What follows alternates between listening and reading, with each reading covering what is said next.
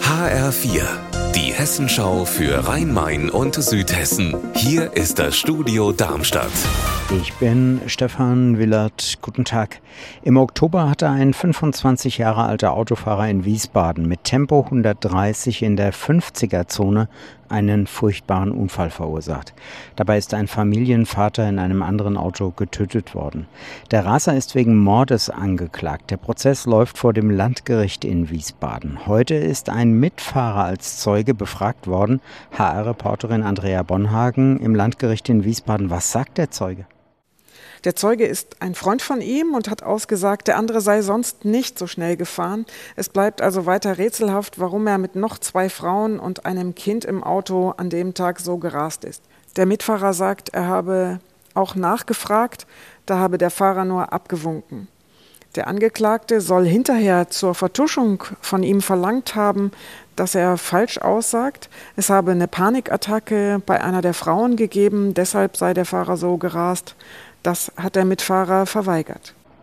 Der zweite Zeuge, der heute im Prozess in Wiesbaden ausgesagt hat, kommt von der Polizei. Er hat die Autos untersucht. Was hat er feststellen können?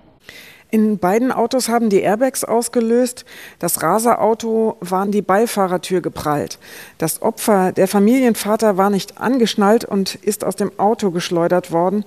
Erschütternd war die Aussage, die Fahrerseite vom Unfallopfer sei relativ unbeschädigt geblieben. Eine weitere Probebohrung nach Erdöl im südhessischen Ried war offenbar erfolgreich. Bei Riedstadt ist gebohrt worden. HR-Reporterin Silke Sutter, der Standort für den Bohrturm ist ja genau richtig gewählt worden.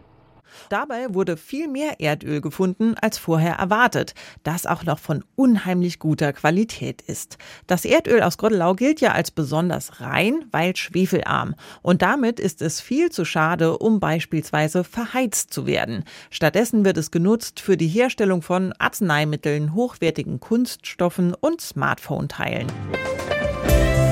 Unser Wetter in Rhein-Main und Südhessen. Viel Sonne heute, nur ein paar lockere Wolkenfelder über Südhessen am Nachmittag. Die Temperatur in Stockstadt am Rhein bei 31 Grad.